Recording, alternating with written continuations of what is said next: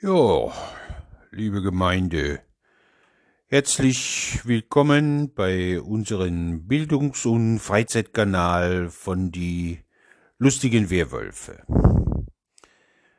Es ist ja nun mal so, dass man sich für so einen Podcast ja auch besser mal das ein oder andere Stichwort hinkrakeln sollte, das einem dann so grob in die Erinnerung hineinruft, äh, über was man jetzt eigentlich was erzählen wollte.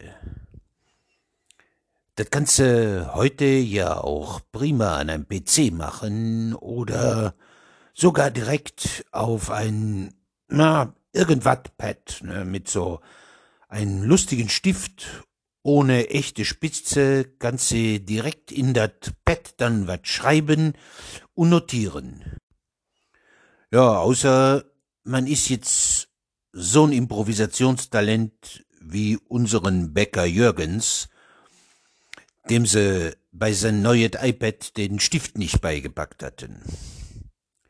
Der hat dann mit einem wasserfesten Filzstift wat notiert und findet dat jetzt einen technischen Rückschritt, äh, dat er da jetzt quasi jeden Tag das iPad mit Aceton sauber machen muss. Ne? Der Hartmut, äh, wat dem Thomas sein Sohn ist und bei den Jürgens arbeitet, hat den Jürgens aber bislang bis jetzt äh, auch noch nichts gesagt, ne, und amüsiert sich großartig. Ja, und insgesamt ist das mit die elektronische Kritzelei ja aber auch noch nicht so fürchterlich lange eine allgemeine Gewohnheit. Und über so eine bestimmte Sache vorher erzählt uns heute der liebe Professor Glattenburger mal ein bisschen was, ne? Guten Tag, Herr Professor. Ein herzliches Willkommen liebe Zuhörerschaft. Ich bin Ihr Werner Klattenburger und heuer begeben wir uns auf eine kleine Zeitreise. Hm. Wir schreiben den 29. Oktober 1945. Allein die Jahreszahl 1945 hat eine Vielzahl von Konnotationen mit historischem Bezug, viele, obschon brillante, aber deutlich umstrittene, technisch wegweisende Entwicklungen kamen im Jahr 1945 erstmals zum Einsatz. Der allgemeine Narrativ fokussiert sich dabei irgendwie immer nahezu automatisch auf eine beliebige Art von Kriegstechnologie, die, wenn man ehrlich ist, ja auch nur einmal das Gros ausgemacht hat. Das Produkt aber, welches sich ab diesem 29. Oktober 45 neu in der Auslage von Gimbels Department Store in New York City befand, sollte zu einer durchaus friedfertigen Erfolgsstory mit mittlerweile vielen Milliarden, jawohl Milliarden verkauften Einheiten werden. Gimbels war das erste Geschäft, in welchem eine neue Art von Tintenschreiber oder Tintenstift käuflich zu erwerben war, dessen Design und Machart einige Jahrzehnte bis zu seiner Verwirklichung benötigt hatten.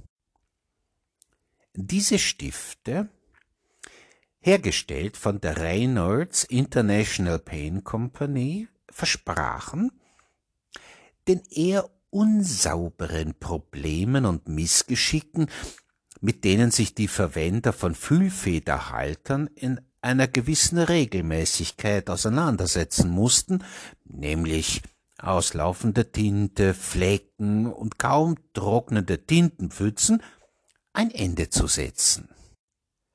Und dieser neue, wörtlich Kugelspitzenstift behob all dies, indem er eine spezielle viskose Tinte verwendete, die schnell trocknete und keine Flecken hinterließ.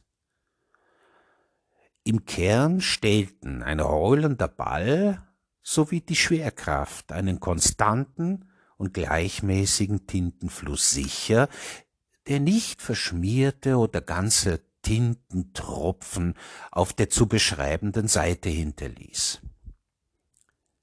Der neue, wir nennen ihn ab hier Kugelschreiber, war also sauber und bequem brauchbar.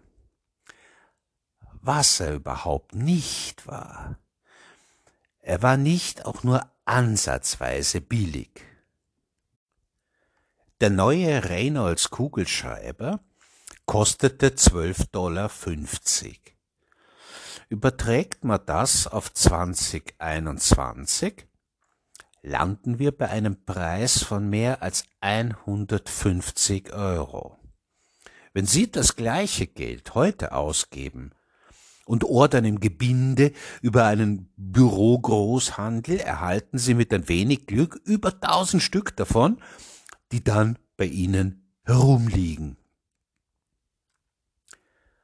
Obgleich dieser Stift zuerst in den USA verkauft wurde, war er überhaupt nicht der erste Kugelschreiber. Tatsächlich hatte der Chef der Reynolds Company eine Art davon während einer früheren Geschäftsreise in Südamerika entdeckt. Die ganze Entstehungsgeschichte ist ein wunderbares Beispiel dafür, wie eine umwälzende Idee darauf warten muss, dass sich äußere Rahmenbedingungen so ändern müssen, damit die Idee ihr volles Potenzial entfalten kann. In diesem Fall waren dies der Aufstieg der Kunststoffindustrie, die Schaffung einer Infrastruktur zur Massenproduktion sowie ein brillanter Vermarkter. Lassen Sie uns aber zunächst noch einen kleinen Schritt zurück machen. Die Erschaffung des Kugelschreibers wird üblicherweise einem Menschen ungarisch-argentinischer Abstammung zugeschrieben. Sein Zunahme wurde zum allgemein gebräuchlichen Synonym für das Produkt selbst. Und nein, er hieß nicht Kuli. Sein Name war Laszlo Biro. Aber tatsächlich ist die Erfindung noch wesentlich älter. Im Jahre 1888 erhielt der Amerikaner John Jacob Loud das erste Patent auf einen Kugelspitzenstift. Ah, und der Herr Laut, seines Zeichens Rechtsanwalt und Gelegenheitserfinder, meinte, einen Tintenstift zu benötigen, der einen in die Lage versetzte, auch auf raueren Materialien wie Leder oder Holz genauso wie auf Papier zu schreiben. Ich gebe mich an dieser Stelle einmal der Vorstellung hin, dass eine Erfindung im Grunde das Kind einer gewissen Notwendigkeit ist. John Jacob Loud war nicht nur Anwalt, er ist seinem Vater nämlich späterhin ins Bankgeschäft gefolgt. In beiden unmittelbaren persönlichen Tätigkeitsbereichen stellt sich direkt die Frage nach der Sinnhaftigkeit dieser Konstruktion. Von der Ästhetik einmal abgesehen, sei denn man hat eine Affinität zu länglichen metallischen Gegenständen, die auf den ersten Blick ausschauen wie eine Nitro Express Elefantenpatrone. Welche Quittungen muss ich als John Jacob auf Holz leisten? Welche Urkunden in Lederausfertigung erstellen? zwar kann man sich beim letztgenannten vorstellen, dass es sich um Zwangsverträge handelt, mit denen ein Stamm der indigenen Bevölkerung um ihr Land betrogen wird, wohl aber im Gegenzug ein wunderschönes Dokument in traditioneller Machart überreicht bekommt, nämlich auf der Haut eines Büffels, der einige von ihnen hätte über den Winter kommen lassen, aber naja, letztendlich weiß man dazu nichts ausreichend Genaues. Was man hingegen sehr genau beurteilen kann, ist das, was an seiner Erfindung eigentlich neu war. Das Bedeutsame an seiner Erfindung war die durch eine Fassung gehaltene kleine Stahlkugel. Dies war ein Meisterstück, aber auch ein Meisterstück mit deutlicher Schramme. Auf Leder und Holz konnte in der Tat geschrieben werden, nur für Papier taugte es nicht, Papier war schlichtweg zu glatt. Dem Schreibgerät wurde keine kommerzielle Perspektive zugemessen und das Patent verfiel schlussendlich. Verschiedene Erfinder hatten sich in der darauffolgenden Zeit an der Verbesserung von Louds Design versucht, aber bis auf Laszlo Biro in den 1930ern gelang es nie jemandem einen vernünftigen derartigen Stift herzustellen. Laszlo Biro, ein in Ungarn lebender Journalist, verwendete Füllfederhalter täglich und war somit überaus vertraut mit und ebenso frustriert von den bereits vorher beschriebenen Nachteilen seines Arbeitsgeräts aber einfach nur herkömmliche Tinte in einen Stift mit Kugelspitze zu kippen, war jedenfalls keine Lösung. Es war eben genau die Tinte, über die es neu nachzudenken galt. Laszlo kannte ja zur Genüge den Effekt, dass die Tinte eigentlich stets zu langsam trocknete und dass im Grunde eine solche benötigt würde, welche der ähnelte, die beim Zeitungsdruck Verwendung findet. Er wandte sich nun mit seiner Vorstellung an seinen Bruder Georgi, der sich neben seiner Profession als Zahnarzt als äußerst talentiert im Ineinandermischen von Chemikalien erweisen sollte. Georgi brachte schließlich eine viskose Tinte zustande, die sich sowohl ausreichend leicht verteilte, aber auch schnell trocknete.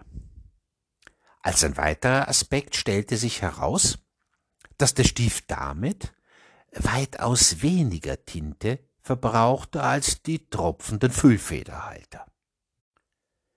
Das Funktionsprinzip ist dabei unverändert einfach, wie auch unverändert genial.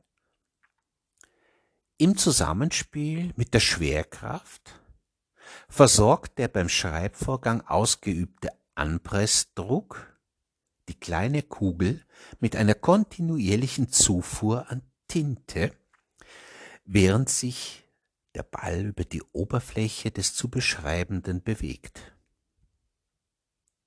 Wird der Stift nicht gebraucht, sitzt der kleine Ball in seiner Fassung dicht an einem Ende des Tintenreservoirs, schließt es somit ab und verhindert den Eintritt von Luft, die die Tinte ansonsten trocknen ließe. In den allermeisten Fällen ist es ja ohnehin so, dass einem lange bevor eine Austrocknung feststellbar ist, schlicht und einfach die Tinte ausgeht.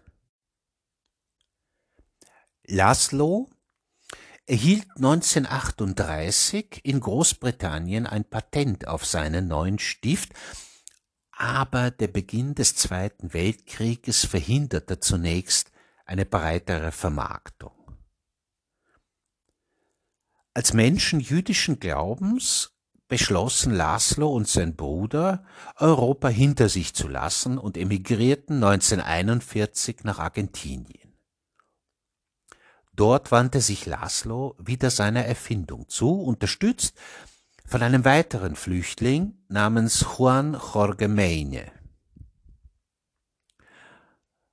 Der erste Birome, unter diesem Namen wurde der Stift in Argentinien bekannt, wurde 1943 vorgestellt, also zu einer Zeit, in der Europa und im Pazifik noch der Krieg herrschte. Das Design erweckte das Interesse der britischen Royal Air Force, die prompt 30.000 Stück orderte. Die Stifte konnten von den Flugzeugcrews in großen Einsatzhöhen genutzt werden, im Gegensatz zu Vielfederhaltern, die dazu tendierten, wegen der Druckschwankungen auszulaufen. Man kann sich einen mit solchem Vorteil versehenen Stift durchaus als wertvolle Unterstützung vorstellen. Wenn Sie selbst schon einmal in einem, na, zum, zum Beispiel britischen Lancaster-Bomber gesessen haben, wissen Sie, dass der Platz des Navigators insbesondere im Fall der häufigen nächtlichen Zielanflüge nur mit einer kleinen Lampe, die man selbst euphemistisch lediglich als bestenfalls irgendwie funzlig zu beschreiben in der Lage ist, ausgestattet war. Im schlechtesten Fall haben dann zwei Dinge passieren können. Entweder hält der Navigator einen mit einem Bleistift auf der Karte gesetzten Zielpunkt für einen zu vernachlässigenden Fliegendreck. Und es wird weiter geflogen, bis einem in etwa über Göteborg das Flugbenzin ausgeht. Oder man ist, nachdem einem der Füller auf der Karte ausgelaufen war, auf eher grobe Schätzungen des Zielgebiets angewiesen, mit der Folge, dass zum Beispiel anstelle eines küstengelegenen U-Boot-Bunkers die Existenz einer Schafherde in der Lüneburger Heide ein ebenso jähes wie unverdientes Ende findet.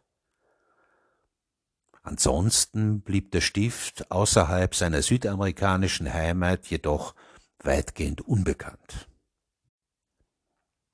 1945 schlossen sich zwei US-Firmen, die Eversharp Company und die Eberhard Faber Company, zusammen, um die Lizenz für diesen neuen Stift unter Dach und Fach zu bringen, wobei sie umgerechnet ungefähr sechs Millionen Euro für die Rechte Nord- und Zentralamerika betreffend aufgewendet hatten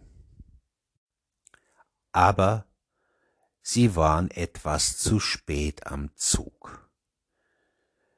Der amerikanische Geschäftsmann Milton Reynolds stieß während eines Besuchs in Buenos Aires auf den Stift und war sofort beeindruckt. Er kaufte mehrere davon und gründete unmittelbar nach seiner Rückkehr die Reynolds International Pen Company um eine abgeänderte Form des Birome zu vermarkten.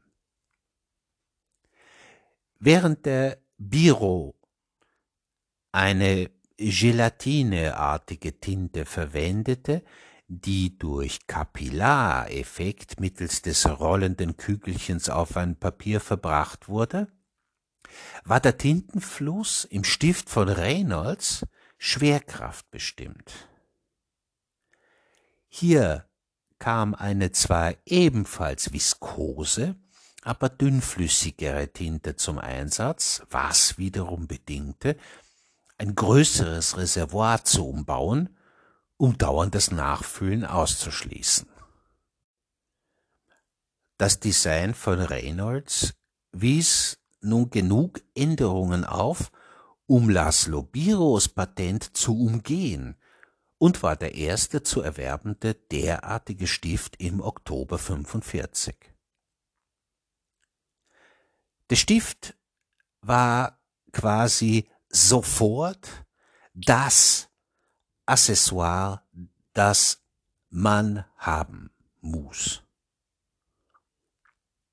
Das Time Magazin berichtete seinerzeit davon, dass die Leute sich nahezu gegenseitig niedertrampelten, um als einer von vielen Tausenden jeweils zwölf Dollar fünfzig, wir erinnern uns, das waren über 150 Euro, ausgeben zu können.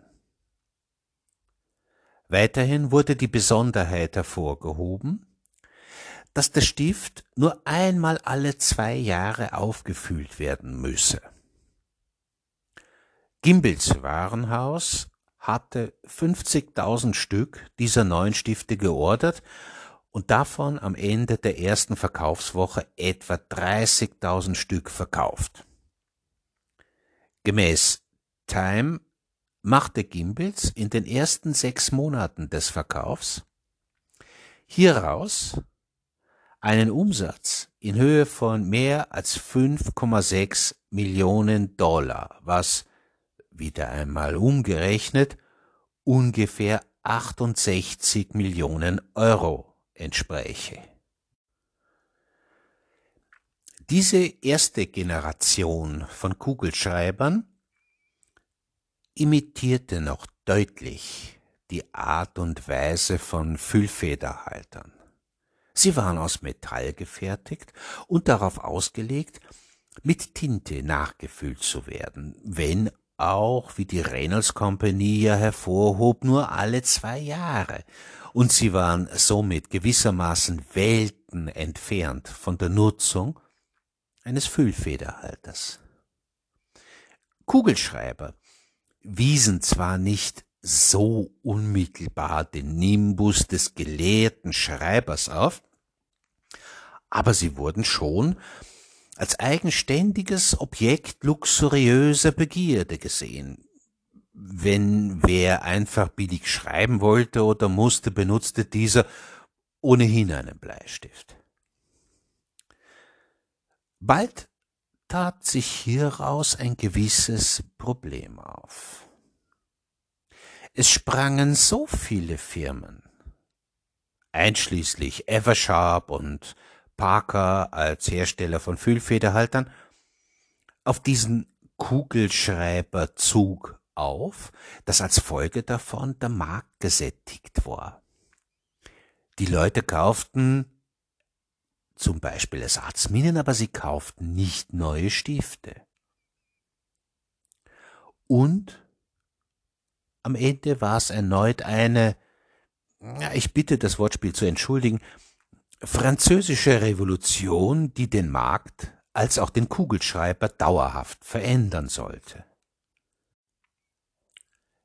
Michel Bisch hat, das schreibt sich B-I-C-H und ich weiß nicht, ob ich es recht ausspreche, war ein französischer Industrieller und Inhaber einer Firma, welche Kugelschreiber herstellte. Bisch war sich dessen bewusst, dass Kugelschreiber bis dahin schon ein Premiumprodukt darstellten und erkannte, dass eine andere Art von diesen, nämlich eine, die regelmäßig komplett ersetzbar wäre, wesentlich billiger sein könnte. Er kaufte ein aufgegebenes Fabrikgebäude in der Nähe von Paris und startete dort seine neue Firma die Société BIC. Die Kürzung des Zunamens des Unternehmers um einen Buchstaben wurde zu diesem sofort erkennbaren drei Buchstaben Markennamen, den jeder irgendwo schon begegnet sein dürfte. Auch das Firmenlogo ist ein nettes Unikat. Der Big Boy hat einen glatten, runden, kugeligen Kopf, wohl die Referenz zu der Metallkugel im Schreiber. Die Änderung von Produktionstechniken war einer der wesentlichen Einflussfaktoren für den Erfolg des Stifts. Eine Massenproduktion von Plastik erlaubte es, den Big-Kugelschreiber nahezu konkurrenzlos billig herzustellen. Wenn man vergleicht, so kosteten die ersten Kugelschreiber in England um die 55 Schilling. Das sind in heutiger Währung etwa 88 Euro. Während man für einen von Bix Büros nur ein Schilling, das sind circa 1,60 Euro aufzuwenden hatte. In den folgenden Jahrzehnten wurden die Bigs sogar noch billiger, ohne dabei etwas hinsichtlich ihrer Funktionalität einzubüßen. Neben der erwähnten Massenproduktion muss aber als weiterer sehr deutlicher Erfolgsfaktor angesehen werden, dass die Bigs unmittelbar von Anfang an mit einem Design aufwarteten, an dem es eigentlich kaum etwas zu verbessern galt. Die hexagonale Form ist einfach zu greifen. Der transparente Körper erlaubt jederzeit die Kontrolle des Tintenfüllstandes und ein kleines Loch im Schaft sorgt für den Ausgleich des Luftdrucks zwischen dem Stiftinneren und der Außenumgebung. Wie erfolgreich dieses Konzept ist, lässt sich ebenfalls daran ablesen, dass Big im Jahre 2006 die Grenze von beeindruckenden 100 Milliarden, ja, das haben Sie jetzt richtig gehört, verkauften Stiften überschritten hatte.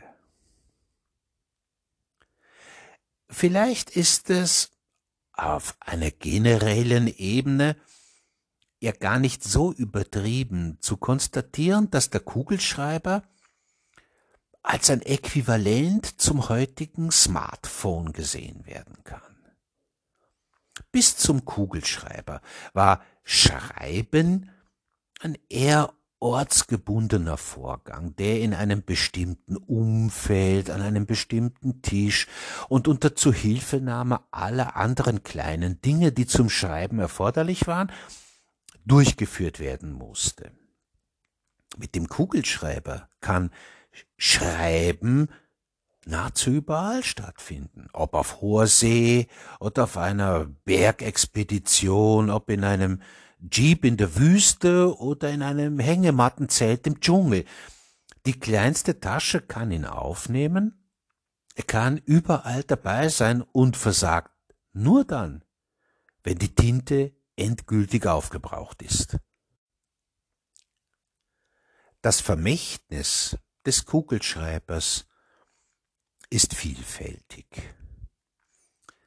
Eine Seite davon ist, dass Soziologen davon ausgehen, dass der Kugelschreiber zu einer tiefen und signifikanten Beförderung von Bildung in Drittweltstaaten beigetragen hat, da dort das Schreiben rein technisch wesentlich weniger einfach möglich war als es ein Kuli erlaubte. In der Fraktion der ausreichend satten, umweltbewussten Menschen liegt der Fokus naturgemäß auf einem anderen Thema. Die Abermilliarden hergestellten einfach Wegwerfkulis haben eine gewaltige, gewaltige Menge an Plastikabfall geschaffen, etwas, das heuer als eher problematisch angesehen wird.